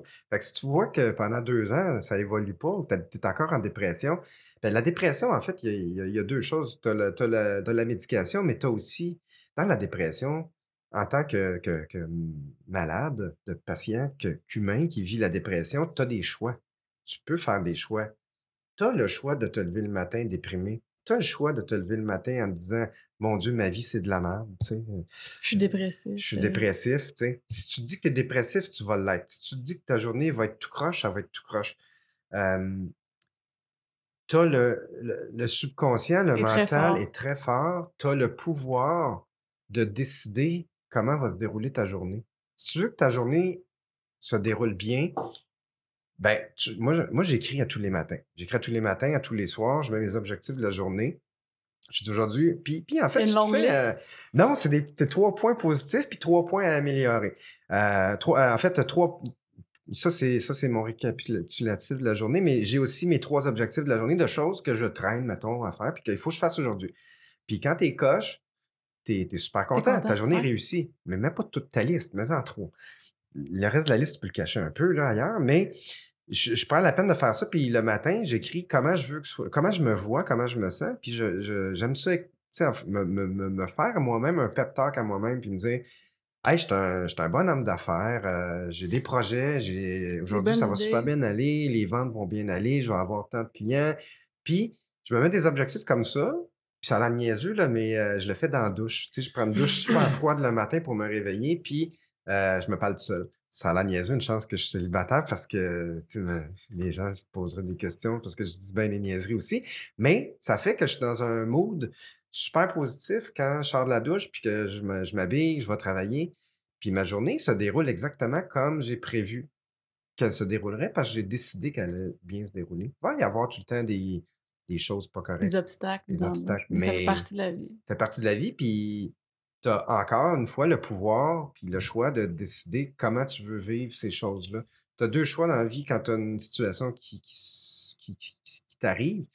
Euh, c'est soit que tu, euh, tu, tu, tu, euh, tu t'apitoies sur la situation, soit que tu la prends puis tu te demandes qu'est-ce que je peux Trouve une solution. trouver une solution. Qu'est-ce que je peux faire en sorte pour que ça devienne positif puis que ça m'apporte quelque chose? En quoi cette situation-là? Qu'est-ce que j'ai à apprendre de cette situation négative-là aujourd'hui? Pourquoi ça m'arrive là? Puis, euh, en général, ça, va t'aider. Puis oui, c'est dur au début d'une dépression de se dire «Ah, j'ai des choix à faire, je vais faire des choses. Non, j'ai pas envie de me. Tu sais, un dépressif n'a pas envie de se lever le matin. Mais tranquillement, tu mets des petites choses dans ta vie, tu manges mieux, tu vas prendre une marche, tu, tu dis non, j'ai décidé de pas écouter les nouvelles aujourd'hui parce que c'est juste du négatif. J'ai plus de télé, moi, depuis euh, cinq ans chez nous. Bon, j'ai pas le temps d'écouter la télé, mais il y avait beaucoup de négatifs. Moi, il y a été une époque de ma vie où j'écoutais LCN là, en boucle. Mais c'est, tu sais, c'est comme des, des chats écrasés en boucle, puis des, euh, tu sais, non, mais c'est, c'est pas, c'est pas sain, là, c'est pas sain. Mais, fait que c'est ça, t'as le choix dans la vie de... de- C'est de- mieux de lire des livres sur le développement personnel Oui, que regarder LCN. Y a-tu, euh, parce qu'il y a du monde qui vont écouter cette entrevue-là, qui vivent sûrement, on a tous des défis dans la vie, qui vont peut-être euh, ben, pouvoir être familiers un peu avec ce que tu vis. Euh, Est-ce qu'il y a des ressources qui t'ont aidé à travers ton processus? C'est ça, Maxime, je n'avais pas eu ça. euh, Ou ça, ça m'a aidé. Ouais. Oui. Mais moi, j'étais. Ben, tu sais, je, je vais être bien honnête, là, la personne qui, euh, qui est malade, qui a une maladie, que ça soit physique, je pense, ou euh, psychologique. Pardon. En tout cas, moi, je suis orgueilleux. Puis je demande pas d'aide dans la vie. Je demande rarement de l'aide. Je vais parler de mes choses, mais euh, il y a été une époque où j'allais pas vers les organismes d'aide ou. euh, mais à un moment donné, je me suis dit, justement, ben, ça me prend des gens qui ont vécu ça. C'est parce que j'hésitais à aller vers des, des trucs. Tu sais, des fois, tu vas voir un psychologue, puis la psychologue, tu sais, elle sort de l'école, puis euh, elle n'a pas nécessairement vécu tout ce que tu as vécu, puis tu te dis, comment qu'elle peut faire pour me comprendre, sais? Euh, sauf que... très- ça devient très théorique. Ouais. Sauf que j'ai quand même eu des bons euh, intervenants dans ma vie. Oui, moi, je suis allé beaucoup rapidement vers les psychologues, euh, bon, les psychiatres pour, euh, pour la médication. J'ai fait, fait des thérapies dans ma vie pour, en fait, pour la gérer mon, mon humeur, mon comportement, mon attitude. Mais c'était aussi en rapport avec toutes les dépendances qu'il peut y avoir. Mais c'est bon pour tout genre de dépendance. J'ai fait, j'ai fait des, des mini-thérapies, euh, des, euh, des, j'ai fait une vraie thérapie, par contre, euh, il y a trois ans, fermée, oui, à Jean Lapointe, qui m'a, ça m'a aidé énormément à, à prendre conscience de beaucoup de choses dans ma vie, puis à changer tranquillement mon attitude. Puis c'est pas parce que tu vas rechuter ou que tu vas retomber que tu repars à zéro. Tu sais, ton bagage est encore là. Tout ce que tu as appris dans ta vie, tu as accumulé comme outil, parce qu'à un moment donné, tu t'en viens à créer un, à bâtir un coffre d'outils, puis tes outils sont là. À un moment donné, c'est que tu oublies ton coffre, puis là, tu, oups, tu, tu retombes. Mais tu sais que tu as un coffre à quelque part, tu le ressors, puis tu retournes. Euh, tu sais, dans mon cas, ben oui, ça peut aller, euh, ça va avec les groupes d'entraide, tu sais, euh, qui ont rapport aux alcooliques. et ça m'aide énormément, tu sais. Je vais y aller une fois, deux fois, trois fois par semaine. Je pense que tu as dit même que tu animais un groupe. Oui, oui, oui, oui. Tu sais, il faut s'impliquer dans ces, dans ces choses-là. En fait, dans toute démarche de, changement, il faut que tu t'impliques. Euh, si tu veux euh, pas décrocher. Si, si, tu t'impliques pas et que tu fais juste attendre que les choses arrivent à toi, euh, probablement que qu'ils arriveront peut-être pas, puis probablement que tu vas à un moment donné te dire moi finalement euh, tu sais je me sens moins concerné mais quand tu es là-dedans puis que tu aides d'autres gens en fait dans n'importe quoi que ce soit en tant qu'un un alcoolique qui aide un autre alcoolique Mhm. quand tu aides quelqu'un d'autre à s'en sortir c'est sens tu- sens ben tu sais toi que t'aides aussi en même temps Mhm. tu le fais pour l'autre mais en premier tu le fais pour toi parce que un alcoolique qui va aider un autre alcoolique il sera pas à ta veine quelqu'un qui est en train d'aider quelqu'un d'autre à, se, re- se remettre en forme, à perdre du poids, à mieux manger, ben, il va être en train de mieux manger, puis perdre du poids, puis se mettre en forme aussi. Quelqu'un qui va entraîner des athlètes, ben, probablement qu'il va s'entraîner aussi. Fait que si tu t'impliques dans une démarche qui est pour t'aider, en fait, que tu veux, toi, avoir de l'aide dans un certain domaine, va chercher, va t'entourer de ces gens-là, puis probablement que juste en aidant d'autres personnes, tu vas t'aider toi-même. Puis moi, ça m'a énormément aidé. Puis, euh, tu sais, les ressources d'aide, il y en a beaucoup, tu sais, euh, que ce soit... euh, moi, dans mon cas, c'est beaucoup l'alcool, tu sais, que, que, Quand en fait, j'ai j'ai beaucoup gelé mes émotions avec ça dans la vie. Puis ça m'a permis de fonctionner, par exemple, l'alcool à une certaine époque. Tu sais, si j'avais, c'est plate à dire parce que quand je savais pas ce que j'avais comme anxiété, trouble panique, puis ces trucs-là, si j'avais pas eu l'alcool pour soulager temporairement mes symptômes, j'aurais jamais fait un bac en droit. C'est drôle à dire, mais si j'ai réussi à être avocat, c'est grâce ou à cause de l'alcool. L'alcool a sauvé ma vie à une certaine époque de ma vie, et l'alcool a aussi détruit ma vie à une autre époque de ma vie. Puis l'alcool euh, pourrait aussi euh, m'amener vers la mort, euh, la folie ou, ou la prison si je, je me rembarque là-dedans. Parce que c'est une maladie qui est... tu sais, on guérit pas de ça. Là. On- je vais rester alcoolique toute ma vie, sauf que je peux ne pas boire toute ma vie. Puis être en... C'est comme un diabétique. Tu sais, tu peux être diabétique toute ta vie, tu vas être diabétique toute ta vie, mais tu peux contrôler ton taux de sucre. C'est la même chose avec l'alcoolisme. Tant que tu T'es conscient puis tu contrôles. Ouais, tant que tu contrôles puis que tu, tu, tu, tu, ben, tu fais, tu, tu prends les, les moyens pour euh, faire en sorte que ta maladie ne refasse pas surface.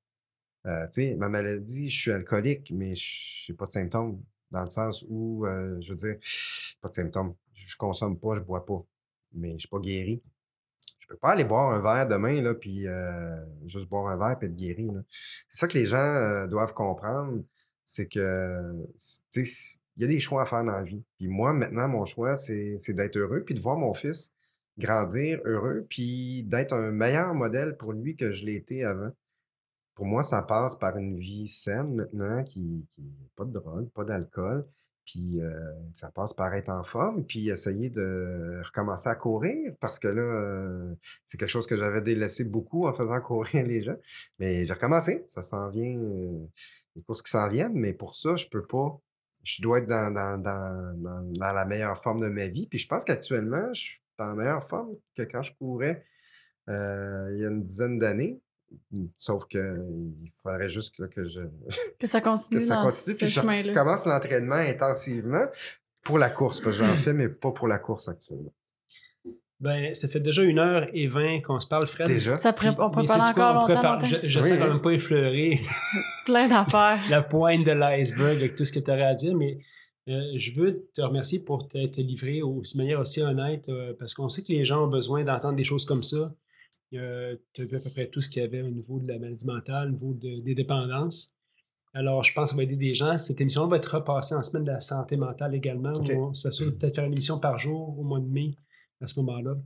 Alors, euh, merci beaucoup. Mais je dois- avant de partir, j'ai des questions pour toi. La fameuse question. Vas-y. Ben, ouais, je voulais juste te dire aussi que je te souhaite, parce que tout à l'heure, on a parlé de vallée, de Oui. et de vallée. Je te souhaite une plaine de Saskatchewan pour les prochaines années. Ah, c'est plate les plaines. C'est beau, c'est plein de blé. Faut que tu imagines un soleil. Ouais. vient cœur. c'est bon. Si Juste des petites vallées. Je vais me mettre ça en- si avais, euh, une chanson à mettre sur le soundtrack de ta vie, ce serait quoi? Ben, en fait, euh, je repensais à ça ce matin, euh, mais en fait, ça serait pas. Ah, T'as à viser que ça venait cette question-là? Quelqu'un t'avait préparé? Ben, c'est ce que j'ai cru voir, là. Il a cru entendre en écoutant vos émissions précédentes. Il dit, mais, je euh, c'est Enter Sandman de Metallica. non, en fait, c'est drôle à dire, puis je suis resté dans, dans la, la- la musique québécoise. Euh, En fait, la, la trame sonore de ma vie pourrait être euh, la trame sonore complète des Cowboys fringants. Ça a l'air niaiseux comme ça. Euh, mais je passais à travers tout ce qui ont des, toutes les chansons qu'on a inventées euh, depuis euh, des années, a traité d'à peu près tous les problèmes de ma vie, la dépression, le suicide, la maladie mentale, la dépendance affective, se relever, plein, les peines d'amour. Ça, c'est pas Hey, on n'en a pas parlé. C'est, non, non, ça serait trop long. Mais euh, toute la trame, toute les, la trame sonore complète des Cowboys Fringants, on dirait qu'ils ont écrit ça pour moi. Puis, euh, sauf qu'il y a une chanson en particulier qui est plus positive que j'écoutais en m'en venant tantôt, qui est Octobre, qui est quand même récente, qui est une chanson qui parle plus de justement de quelqu'un qui a trop de projets, que la vie va à 100 000 à l'heure, puis qui oublie de prendre le temps de vivre, puis qui oublie de tu sais, qui, qui, qui, qui passe à côté de plein de choses parce qu'il est tellement dans ses projets. Puis trucs, ça beaucoup, ça me fait beaucoup penser à moi. Puis moi, c'est ce qu'il faut que je travaille beaucoup de prendre du temps pour moi, puis arrêter de voir les saisons passer sans euh, en profiter. Puis c'est dans mes résolutions euh, à venir de passer beaucoup de temps, prendre du temps pour moi avec mon fils, puis de- d'être capable de décrocher de temps en temps. C'est pour ça que je te souhaite une plaine de la Saskatchewan, parce que c'est vraiment beau quand c'est tranquille. Puis, y avait un livre que tu avais, je je suis content que tu parles de développement personnel, Mm. parce que c'est un des sujets de l'émission aussi. Euh, comme tu lis certaines, certains Mhm. ouvrages là-dessus, s'il y avait un livre que tu aurais à conseiller au plus de gens possible, Ouais. qu'est-ce Ben, que ce serait? un livre que j'ai adoré euh, l'année dernière, puis que je recommande à tout le monde, ça s'appelle euh, Tout se joue avant 8 heures Ah ouais, de Al Elrod, Mhm. qui euh, en anglais c'est The Miracle Morning. C'est un livre fascinant sur le pouvoir que la première heure de ta journée a sur toute ta journée. C'est pour ça que tu chantes dans la douche depuis ce temps-là. oui, ben, Ah. en fait, ça fait partie de ma routine du Miracle Morning. Euh, tu as une routine là-dedans qui, en fait, c'est que tout le monde devrait lire un pour... euh, tout le monde qui a des objectifs dans la vie de se dépasser, d'être une meilleure personne, une meilleure version de soi-même, devrait lire ce livre-là. C'est pas compliqué, c'est pas de l'ésotérisme, c'est vraiment des trucs concrets, des affaires concrètes. Puis, euh, moi, je me lève le matin avec une euh, routine qui, qui, qui, Qui vient de là. qui vient de là. Euh, je prends une heure à moi le matin avant de commencer ma journée. Pas de téléphone. Tu sais, il y a des gens qui se lèvent le matin, là, puis euh, probablement que c'est- une journée sur trois, je vais le faire, là. Ben, on est sur notre téléphone. On répond aux gens, puis on regarde de qui c'est qui a liké nos affaires, puis euh, répondre aux gens tout de suite. Non, prends un break le matin. Ça t'appartient l'heure avant. Puis s'il faut, lève-toi une heure plus tôt. Ben, il faut se lever une heure plus tôt. Tu prends une heure pour toi, tu laisses tomber tout ce qui est euh, téléphone, toutes les, les distraction. chouettes. Pas de distraction. Je lis, je lis sur le développement personnel, j'écris, j'écris mes objectifs de la journée. Je fais un 5 minutes de- d'exercice physique juste pour m'activer. Euh, je fais de la visualisation de mes objectifs de la journée. Je me, me vois réussir mes trois objectifs. En fait, il faut que tu visualises comment tu vas Les faire. les faire, puis euh, après ça, ils se font tout seuls. Puis, euh, euh, c'est quoi donc? Euh, Tu chantes dans la douche. Je chante dans la douche. Tu parles dans la douche. Euh, la visualisation, il y a la méditation. Je médite beaucoup, donc c'est vraiment de prendre un, un 10 minutes ou un, un 10 minutes pour juste te recentrer, puis tu fixes une chandelle, tu fixes quelque chose, puis tu penses à rien. La méditation, là, c'est pas, c'est pas de, de, de- S'asseoir en indien avec les doigts comme ça? Ben, un peu, mais c'est pas de... Méditer, ça veut juste dire faire tout sortir, toutes les pensées qui rentrent vont, vont, euh, vont ressortir automatiquement. C'est de libérer ton, ton esprit pour faire de la place à tout ce qui... toute ta journée qui s'en vient. Ça, un, parce que des fois, on se lève anxieux le matin ou stressé, puis moi, c'est un moyen incroyable pour chasser ça. Fait que j'ai vraiment une routine comme ça. Je prends une heure pour moi, puis après, je commence ma journée. Puis c'est un livre qui est vraiment pas long, euh, ben, 200 pages, c'est un petit livre, le fun. Puis honnêtement, dans mon cercle d'amis aujourd'hui, euh, c'est tout le monde a lu ce livre-là. Parce que c'est- si tu veux euh, avoir du succès en, en affaires, en amis, en amitié, en couple, en n'importe quoi, C'est bon pour toutes les c'est sphères. bon pour toutes les sphères de ta vie. Tu parles de méditation, Jacques- je fais une parenthèse, Jacqueline Garraud qui nous a traité Oui. pour. euh, elle m'a parlé de la respiration cardiaque. Est-ce que tu connais ça? Euh, la respiration cardiaque. Tu inspires pendant 5 secondes, tu expires pendant 5 secondes. Oui. Puis tu, tu fais de la méditation sans faire de la méditation. Puis moi, je fais ça souvent. OK. Quand je suis stressé au bureau, je fais ça. Puis c'est vrai que tu penses à rien parce que tu fais juste respirer. Tu penses Je pense ta à, res- à respiration. compter, à respirer. Fait que t'as pas besoin de chasser des idées parce que c'est juste. Ok. Tu fais juste ça ça. seul. Fait que. euh, Ben, effectivement, se concentrer sur sa respiration, c'est une forme de méditation. Moi, j'ai beaucoup quand même de misère parce que les idées sont. j'ai un problème. Moi, j'ai de la misère à m'endormir le soir parce qu'il faut que j'en fasse le soir aussi. Parce que moi, les idées, ils arrivent tout le temps. Dans tout le temps dans ta essaye, essaye tête. la respiration Je cardiaque. vais essayer ça. Puis si t'as de la misère à te lever ce matin, tu- le matin, tu demandes à Stéphanie de te prêter sa sonnerie. C'est un genre, c'est un genre de piano d'Amadeus Mozart. Fait tadang! Là, écoute, quand ça part en boucle, ça fait là tous les 5 minutes. Là, je, je- je deviens agressif. Fait que moi, c'est- je peux pas avoir de miracle, miracle morning parce que c'est tout le temps comme ça. C'est un vrai miracle, là, ça? C'est l'enfer. Hey, merci Merci. Merci, Puis, euh, merci, merci. merci. On peut connecter avec toi à quel endroit? Si les gens veulent t'envoyer un message, veulent tout Les gens ça peuvent, euh, plaît. les, les gens peuvent euh, ben les gens peuvent m'écrire euh, peuvent me trouver. J'ai un profil public sur Facebook. Les gens peuvent me trouver à Frédéric Hood Fred Fit parce que c'est le nouveau projet que j'ai d'aider les gens à se mettre en forme par l'alimentation et à perdre du poids. Et euh, ou peuvent aller voir lescoursesvirtuelles.ca et peuvent nous envoyer un courriel euh, peuvent m'envoyer un courriel via notre site web. ou notre page, ma page de mon nouveau projet qui s'appelle Nutrigen Fred Fit, donc un centre de remise en forme et de, d'alimentation.